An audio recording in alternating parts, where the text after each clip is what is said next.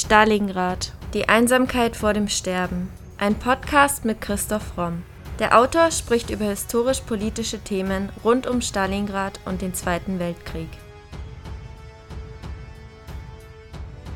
Thema der heutigen Folge: Ina Seidel, des Führers Glückwunschkind.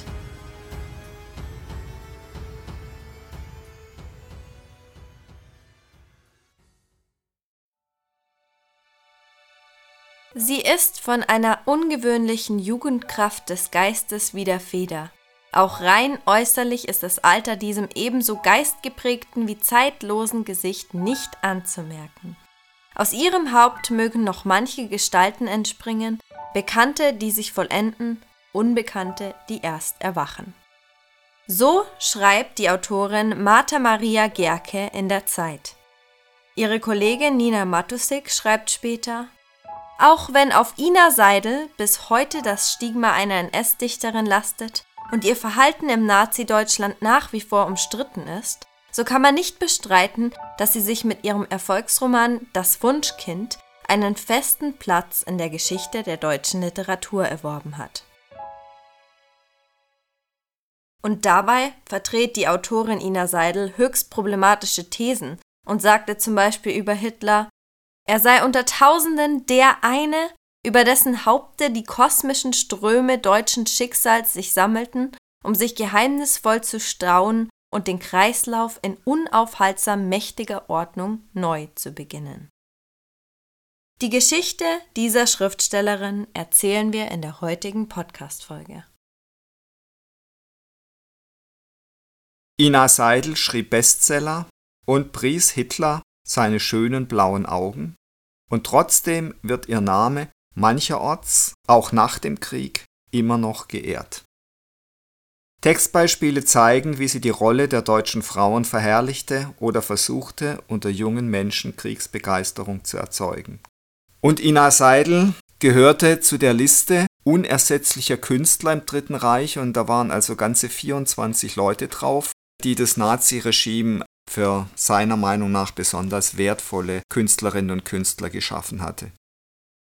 Sie ist die schillerndste Figur der hallischen Literaturgeschichte, aber die Biografie von Ina Seidel liest sich wie ein Zweiteiler ohne Verbindung. Beginnen wir mit der ersten Hälfte. Am 15. September 1885 wird in Halle an der Saale die Dichterin Ina Seidel geboren. Ihr Vater ist der Arzt und Professor Hermann Seidel und die aus Riga gebürtige Emma ist ihre Mutter. Den Geburtsort empfindet die Dichterin jedoch als vorbiografisch, da sie ihre Kindheit vor allem in Braunschweig verbrachte. In dieser Stadt besucht Ina Seidel die Volksschule und ab 1893 die städtische Mädchenschule.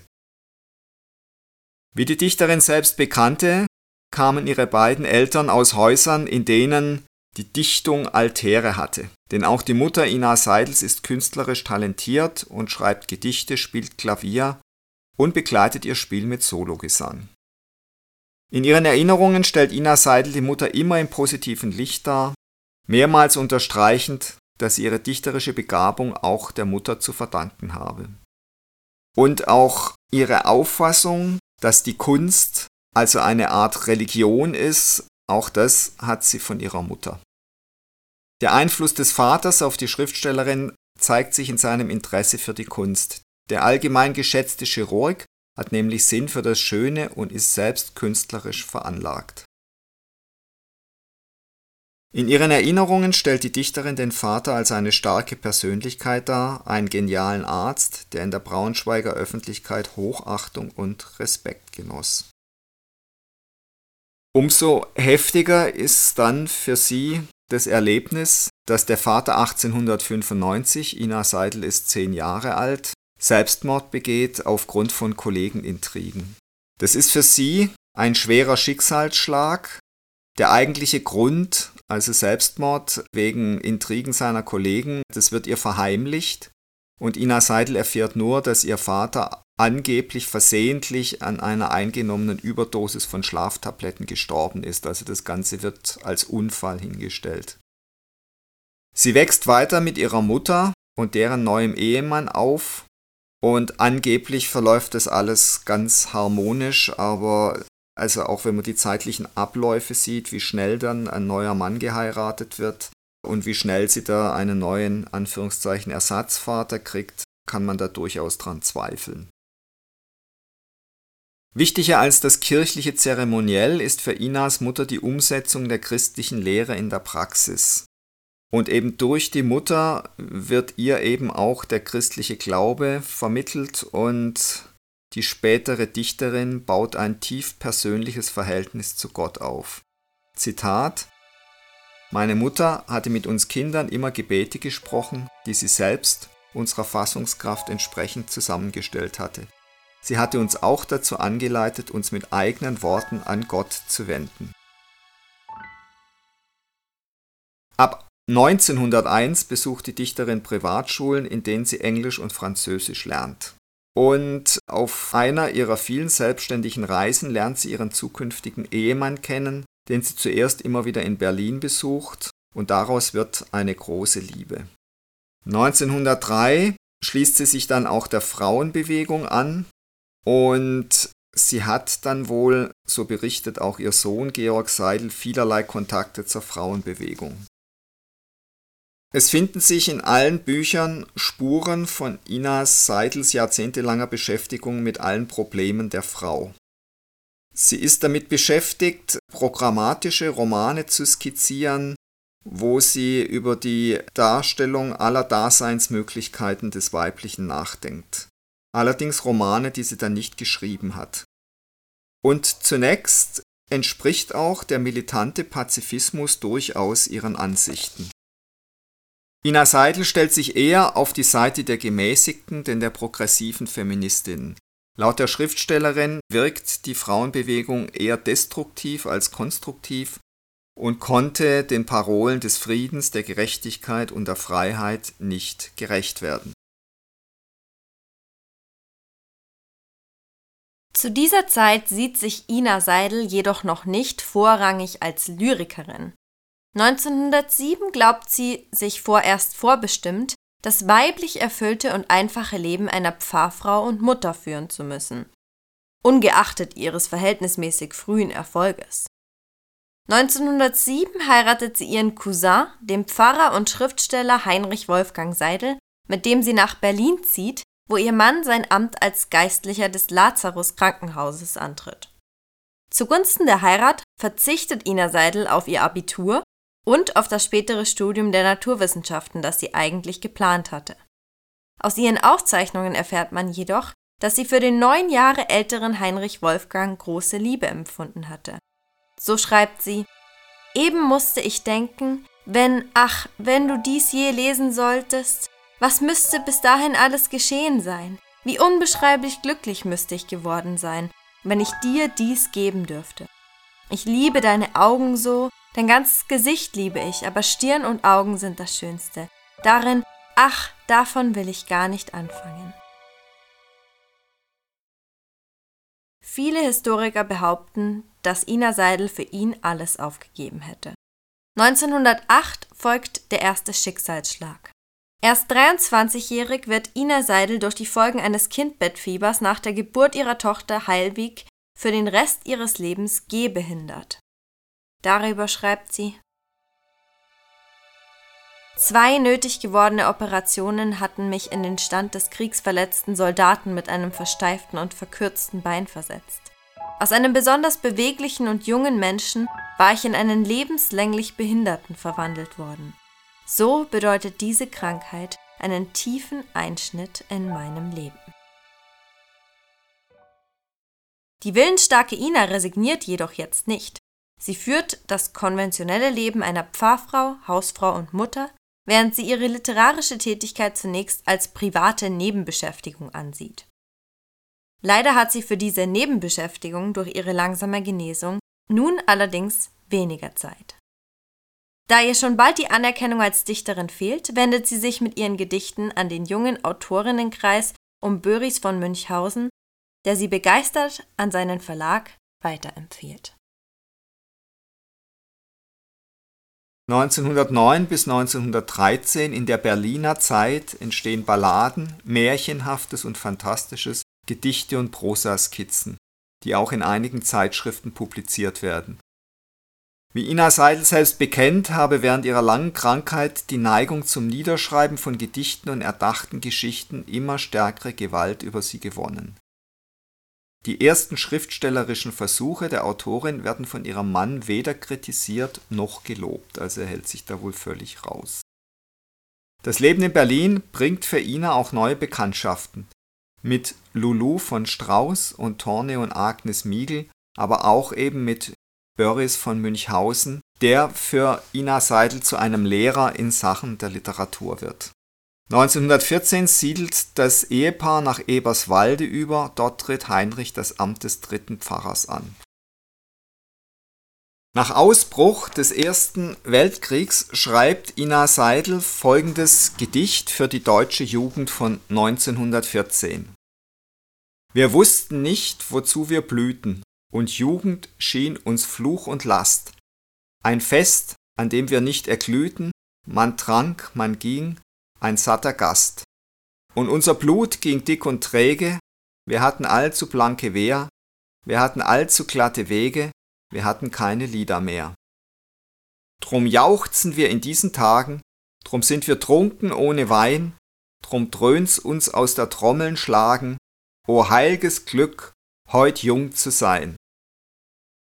Also hier merkt man schon die ganze romantische, euphorische Kriegsbegeisterung, die ja damals weite Teile der deutschen Jugend ergriffen hatte. Und es ist ja viel drüber geschrieben worden, dass die deutsche Jugend auch aus so einer Zivilisationsmüdigkeit, aus so einer Zukunftsangst heraus, die sicher auch was mit der Industrialisierung und einem Veränderung der ganzen Lebensumstände zu tun hatte, sehr begeistert und romantisch, nationalistisch, völlig verklärt in diesen Ersten Weltkrieg gezogen ist und dazu passt eben auch das Gedicht von Frau Seidel. 1914 bis 1933 veröffentlicht sie dann fünf Lyrikbände. Sie wendet sich in der Zeit aber immer mehr der Literatur zu, bemüht sich, ihre Erfahrungen von Mütterlichkeit und Kindesverlust als Roman zu verarbeiten und so erscheint dann ihr bekanntestes Werk, das Wunschkind. 1915 schreibt sie in diesem Zusammenhang an eine Freundin. Ich unterscheide zwischen Wunsch- und Zufallskindern und glaube, dass die ersten stärkere Schicksale und deutlichere Ziele in der Welt haben als die anderen. Aber die meisten Menschen sind Zufallskinder. In meinem Buch laufen zwei solche verschiedene Leben nebeneinander her, Endlich, endlich komme ich in die Arbeit hinein, aber ein Ende ist noch nicht abzusehen. Also sie vertritt hier die schon esoterische Auffassung, dass Wunschkinder ein besseres, erfolgreicheres Leben vor sich haben als Zufallskinder. Und das ist natürlich ein Denken, das auch nicht ganz unproblematisch ist und das auch schon darauf hinweist, dass sie sich danach sehnt, dass bestimmte Menschen, ganz besondere Menschen, auserwählte, auserkorene Menschen sind. Und ihre Religion ist da sicher auch schon ein Wegbereiter für die ganzen Verehrungen, die sie dann noch pflegen wird. Sie debütiert dann 1914 mit empfindsamen, naturnahen Gedichtsammlungen und 1915 erscheint dann neben der Trommel her und 1918 Weltinnigkeit und sie entwickelt sich dann zur Erzählerin mit einer großen Bandbreite an Stilen, realistisch, historisch, biografische Werke, imaginierte Traumwelten, Familien- und Frauenschicksale, christliche Glaubenswelt. Dabei befasst sie sich intensiv mit Novalis, Stifter, Huch und Goethe sowie mit Theologie, Philosophie und Geschichte.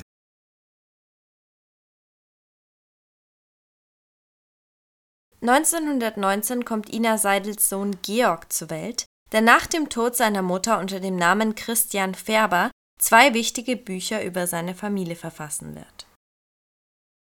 1922 wird der Roman Das Labyrinth veröffentlicht. Das ist Ina Seidels erster großer Erfolg. Der Lebensroman des Forschers, Gelehrten und schließlich revolutionären Politikers George Forster, der von einem egoistischen Vater ausgenutzt, gleichwohl schon als Knabe berühmt war und als knapp 40-Jähriger in Paris jämmerlich zugrunde ging. Das Werk ist ein überaus reizvoller, partienweise von großem Humor geprägter Roman. Er setzt ein halbes Dutzend Lehrbücher durch die Gründlichkeit, mit der er alle Kenntnis der zweiten Hälfte des 18. Jahrhunderts von der Südsee bis nach Moskau, von Wilna über Göttingen und Mainz bis nach Paris in sich verarbeitet und dem Leser zurückgibt. Nicht nur die Literatur, sondern auch die Musik hat eine hohe Stellung in Ina Seidels Leben. Das veranschaulicht zum Beispiel die folgende Notiz aus dem Jahr 1923. Ich bin im letzten Vierteljahr zum ersten Mal wieder seit 16 Jahren mit Musik getränkt worden. Ich erlebe Musik noch sehr inhaltlich, glaube aber, dass ich nicht hoffnungslos zu sein brauche, auch hören zu können. Im selben Jahr kehrt die Familie dann nach Berlin zurück, wo Seidel erster Pfarrer der neuen Kirche am Gendarmenmarkt wird und die Familie bis zu seiner erbetenen Pensionierung im Jahre 1934 bleibt. In Berlin kommt Ina Seidel nun in Berührung mit der Arbeitswelt, wodurch die Hauptstadt für sie, wie sie sagt, wohl etwas wie ein Gegengewicht zu der romantisch-ästhetischen Seite ihrer Natur, die das Münchner geistige Klima stark begünstigt hatte, wird. Im gleichen Jahr übersiedelt die Familie nach Starnberg, Kurz darauf stirbt Ina Seidels Bruder, der Schriftsteller Willi Seidel. Der Verlust trifft sie stark, denn mit ihrem jüngeren Bruder war Ina Seidel innig verbunden, und seinen schriftstellerischen Versuchen kam sie immer mit Begeisterung entgegen. So sagte sie, ich war doch von früh an gewohnt, ihn als den Meister des Wortes zu bewundern und anzuerkennen. Seine Gedichte waren es, an denen Ina Seidel stets ihre ersten lyrischen Experimente gemessen hatte. 1930 erscheint ihr als Hauptwerk eingeschätzter Roman Das Wunschkind. Hier spielt Ina Seidel anscheinend auf die Mütterlichkeit als ein jeder Frau angeborenes Potenzial an, das sie anschließend als kostbare Kraft definiert, die dann verloren geht, wenn eine Frau kinderlos bleibt. Die Kinderlosigkeit und somit die Absage an die natürlichste Berufung der Frau kann allem Anschein nach negative Folgen haben, so die Schriftstellerin.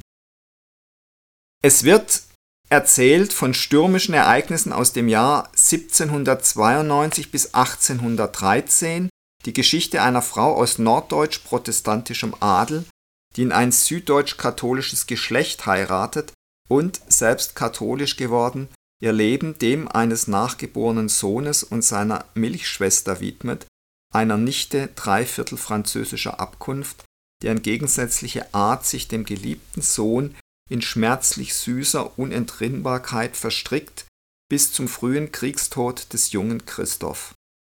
In diesem Wunschkind ist das gestaltet, was in ihren großen Büchern immer wieder als Grundproblem erscheint, als roter Faden des Werkes von Ina Seidel.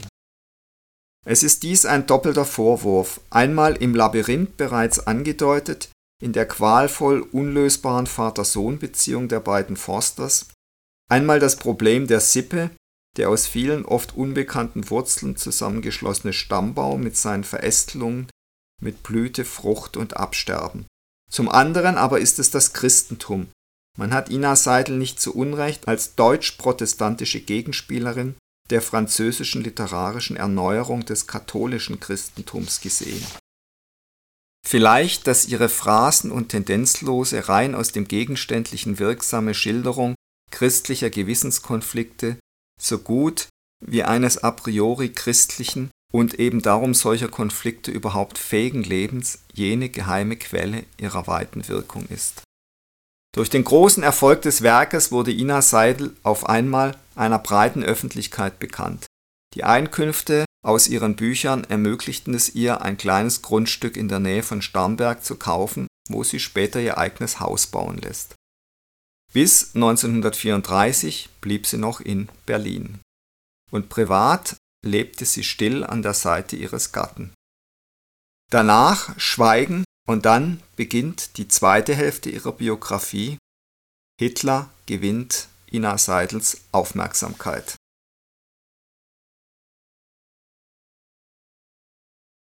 Zusammen mit Gottfried Benn wurde Ina Seidel als zweite Frau nach Ricarda Huch am 29. Januar 1932 in die Preußische Akademie der Künste nach Berlin berufen.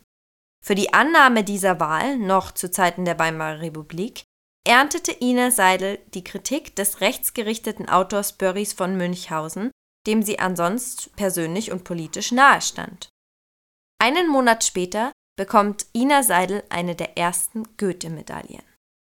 Im selben Jahr heiratet ihre Tochter Hellwig den Buchwissenschaftler Ernst Schulte Strathaus, der von 1934 bis zu seiner Verhaftung durch die Gestapo 41 in der NSDAP-Zentrale Braunes Haus beschäftigt war. Ab 1933 beginnt Ina Seidel, sich mit der Ideologie des Nationalsozialismus zu identifizieren. Sie leistet Hitler den Treueeid. Fortan stellt sie ihr Werk ganz in den Dienst des Nationalsozialismus. Sie beschwört den deutschen Bauern, die deutsche Mutterschaft, die deutsche Romantik. Ina Seidel wird mit Preisen überhäuft und hat eine große Leserschaft.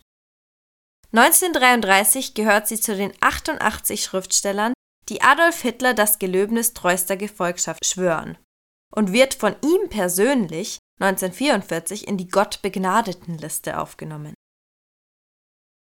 Die ersten Kriegsjahre verbringt Seidel teilweise in Starnberg, teilweise in München, wo sie eine Wohnung gemietet hatte. Diese Wohnung gibt dem Ehepaar die Möglichkeit, in verschiedenen Bibliotheken zu arbeiten und sich gewissermaßen von der schrecklichen Realität, in welcher der Sohn Georg Seidel ab 1940 als Soldat dienen musste, abzukapseln. Ina Seidel wird aber von der Öffentlichkeit trotzdem nicht vergessen. Da Ina Seidel ja bereits vor der Machtergreifung sehr erfolgreich war, war es jetzt wahrscheinlich nicht der entscheidende Grund, berühmter und erfolgreicher zu werden, warum sie sich Hitler so angedient hat. Ich denke, dass sie einfach ihre ganze religiöse Verehrung auf Hitler projizierte, dass sie in ihm tatsächlich den Erlöser des deutschen Volkes gesehen hat und dass sie ihn eben tatsächlich mit religiöser Begeisterung empfangen und verehrt hat. Und dafür spricht auch ein Gedicht, Lichtdom, das 1939 in folgenden Zeilen gipfelt. Hier stehen wir alle einig um den einen, und dieser eine ist des Volkes Herz. Und in der Rubrik Deutsche Dichter huldigen dem Führer und der Überschrift Der lebendige Pol in unserer Mitte schreibt Seidel anlässlich des 50. Geburtstags Hitlers am 20. April 1939. Wir Mitgeborenen der Generation, die im letzten Drittel des vergangenen Jahrhunderts aus deutschem Blut gezeugt wurden, waren längst Eltern der gegenwärtigen Jugend Deutschlands geworden, ehe wir ahnen durften, dass unter uns Tausenden der eine war, über dessen Haupte die kosmischen Ströme deutschen Schicksals sich sammelten. Erst als wir uns nach den gewaltigen Erschütterungen und Umwälzungen der letzten 20 Jahre als ein aus tiefster Erniedrigung auferstehendes Volk so wie niemals zuvor in deutscher Geschichte auf den einen lebendigen Pol in unserer Mitte bezogen fanden, ein jeder dort, wo er dem Ganzen nach seinen Gaben am besten zu dienen vermochte, als wir es erlebten, wie in diesem verjüngten Volkskörper das Wunder der Wiedergeburt spürbar wurde an unseren Kindern, da begriffen wir ehrfürchtig, was uns geschehen war. Dort, wo wir als Deutsche stehen, als Väter und Mütter der Jugend und der Zukunft des Reiches, da fühlen wir heute unser Streben und unsere Arbeit dankbar und demütig aufgehen im Werk des einen Auserwählten der Generation, im Werk Adolf Hitlers. Also ich denke, schwülstiger und pathetischer kann man jemand kaum verehren, wie Ina Seidel das hier mit Hitler macht. Und Werner Bergengrün nennt Seidel wegen ihrer häufigen Hitler-Huldigungen dann auch ironisch das Glückwunschkind. Ina Seidels Zuwendung zur Hitler-Diktatur bleibt nicht ohne Reaktion. Ihr Werk, allen voran das Wunschkind, wird in jedem von Deutschland besetzten Land vertrieben und erreicht bald eine Auflage von 450.000 Exemplaren. Die Autorin selbst wird in den Ehrensenat des Reichsverbands deutscher Schriftsteller aufgenommen und 1941 mit dem Grillparzer Preis geehrt. 1943 verbreitet sie Durchhalteparolen in einer HJ-Zeitschrift. In Halle wird eine Mädchenschule nach ihr benannt. Und 1944 wird sie dann eben in die Gottbegnadeten Liste deutscher Künstler aufgenommen. Wie kommt es, dass eine Christin diesen Weg nimmt? Sie gibt im Grunde in Zuflucht die Schuld Gott. Und da schreibt sie, wenn Gott mir fern ist, bete ich zur Erde. Sie heilt mich süß und sei ich schmerzzerrissen. Und so geht es weiter, es heilt die Erde, es heilen Kräuter die Seele. So ist ihr Leib so duftend, feucht und trächtig, in allen Weiten keimend lebensmächtig. Ja, das ist schon alles ein großer Schwulst und was ich mich vor allem frage, wie das nach dem Krieg noch in Deutschland als große Kunst wahrgenommen werden konnte, das ist eigentlich der eigentliche Skandal. Sie selbst betrachtete ihr schriftstellerisches Werk als unpolitisch, sie verortete es quasi über der Politik.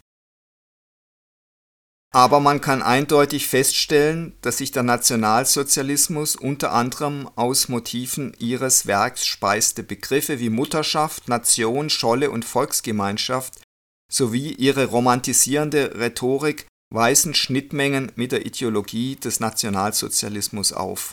Das ist zweifelsfrei richtig.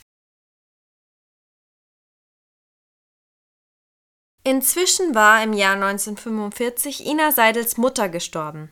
Im gleichen Jahr dann auch ihr Ehemann Heinrich Wolfgang, der sich im Ruhestand gleichfalls als freier Schriftsteller versucht hatte und damit das Erbe seines Vaters, Heinrich Seidels, angetreten hatte. In Starnberg lebt Ina Seidel von nun an mit ihrer Tochter Heilwig und deren vier Kindern und einige Jahre auch mit dem Sohn Georg Seidel. Sie war 60 Jahre, als sie Witwe wurde. Nach dem Krieg behauptete Seidel, sie sei für einige Zeit der Suggestion der nationalsozialistischen Parolen erlegen. Dabei hatte sie nur einige Jahre zuvor Folgendes gedichtet. In Gold und Scharlach feierlich mit Schweigen ziehen die Standarten vor dem Führer auf. Wer will das Haupt nicht überwältigt neigen, wer hebt den Blick nicht voll Vertrauen auf. Aber Ina Seidel konnte weiterhin, anders als viele ihrer Kollegen, ihre schriftstellerische Karriere nahtlos vorantreiben. Sie wurde weder angeklagt noch mit einem Schreibverbot abgestraft. Stattdessen erscheinen ihre Bücher in neuen Auflagen bereits 1945, noch während der Papierrationierung. 1955 wird sie zum zweiten Mal zum Mitglied der Preußischen Akademie gewählt. 1959 in ihrem letzten Roman Michaela klagt sie sich ihrer zustimmenden Äußerungen zum Nationalsozialismus an und setzt sich mit ihrer und der Mitschuld einer breiten Schicht des Bürgertums auseinander. Auch nach dem Krieg wird Seidel mit Preisen geehrt und hält Lesungen, über die braune Vergangenheit der Ina Seidel aber legt sich der Mantel des Schweigens. 1966 erhält sie dann auch noch das große Bundesverdienstkreuz. In vielen Städten werden Straße und Wege nach der Schriftstellerin benannt, unter anderem auch in München, wo man erst jetzt überlegt, die Straße wieder umzubenennen. Ina Seidel verlebt ihre letzten Tage in einem Krankenhaus in Ebenhausen. Sie stirbt am 3. Oktober 1974 im Alter von 89 Jahren. Und in einem Nachruf in der Zeit heißt es dann 74, Ina Seidel hat selber gespürt, dass sie sich mit Nazi-Schwulst das literarische Recht abgesprochen hatte, von Fraulichkeit, Humanität, Christentum zu tönen. Der Rechtfertigungsversuch im letzten großen Roman Michaela ist denn aber auch peinlich gescheitert. Was vom Werk der bis zuletzt mit vielen Preisen geehrten Autorin bleibt, werden spätere Generationen unbefangener zu prüfen haben. Also hier ist man dann schon weitaus kritischer mit ihr umgegangen, Mitte der 70er Jahre. Aber da war es dann eigentlich auch schon zu spät. Überliefert sind die letzten Worte von Ina Seidel an ihren Sohn. Zitat. Du musst dir immer Mühe geben, alles richtig zu tun, was nicht immer leicht ist, aber versuche es.